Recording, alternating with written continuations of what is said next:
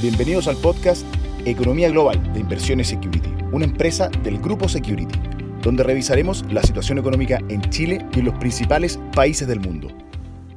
Hola a todos, soy Claudio Jofré, portfolio manager de activos globales, y en nuestro podcast Economía Global de esta semana revisaremos los principales desafíos para China en un contexto de bajas perspectivas de crecimiento mundial y cuáles son los principales factores a monitorear de cara al próximo año han sido tiempos particularmente difíciles para la renta variable global.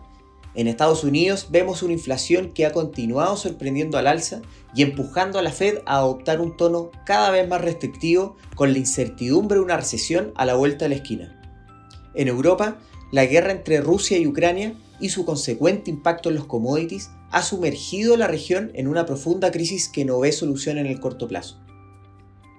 En emergentes, la situación ha sido más bien heterogénea.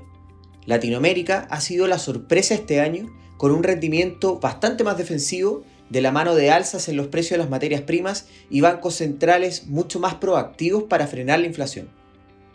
Por otro lado, en Asia vemos un escenario totalmente distinto, con rendimientos negativos en gran parte de la región y con China liderando un enfriamiento de la economía que viene arrastrando desde el año pasado impactando también a sus principales socios comerciales en la región. Además, el mercado ha sido golpeado continuamente con noticias desde China sobre nuevos brotes COVID, problemas en el sector inmobiliario, las dificultades regulatorias en ciertos sectores y más recientemente los, problemas geopolíticos con Estados Unidos y Taiwán. Ante estos diversos eventos, ¿en qué deberíamos enfocarnos en China de cara al próximo año? Es evidente que esta pregunta no es fácil de responder, pero un buen comienzo puede ser analizar la respuesta del gobierno frente a los últimos eventos.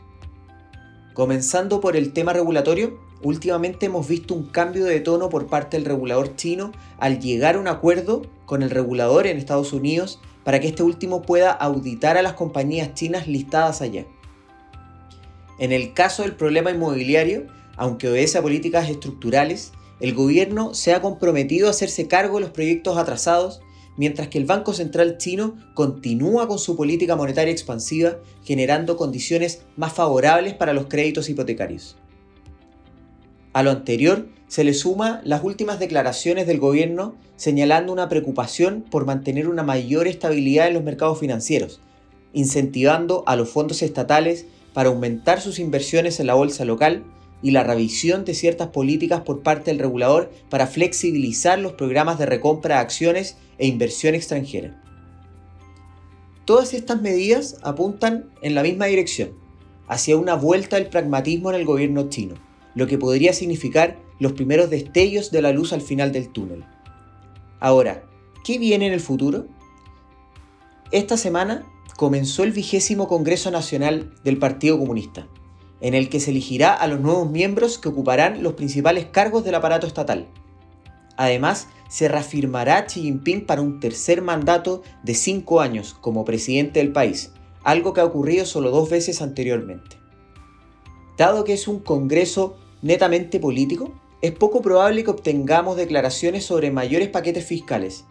Sin embargo, el mercado estará atento ante declaraciones que vayan en la línea de un mayor pragmatismo, pavimentando una política más pro crecimiento para el próximo año.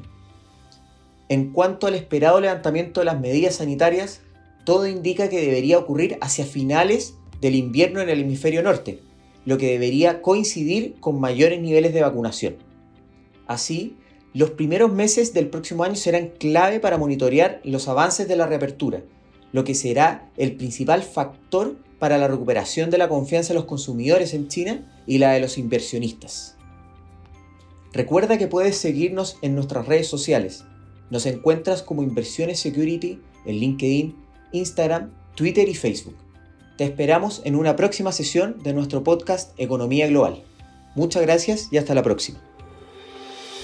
Te invitamos a revisar todos nuestros contenidos digitales en nuestro sitio web Spotify y YouTube de Inversiones Security, una empresa del grupo Security. ¿Quieres? Puedes.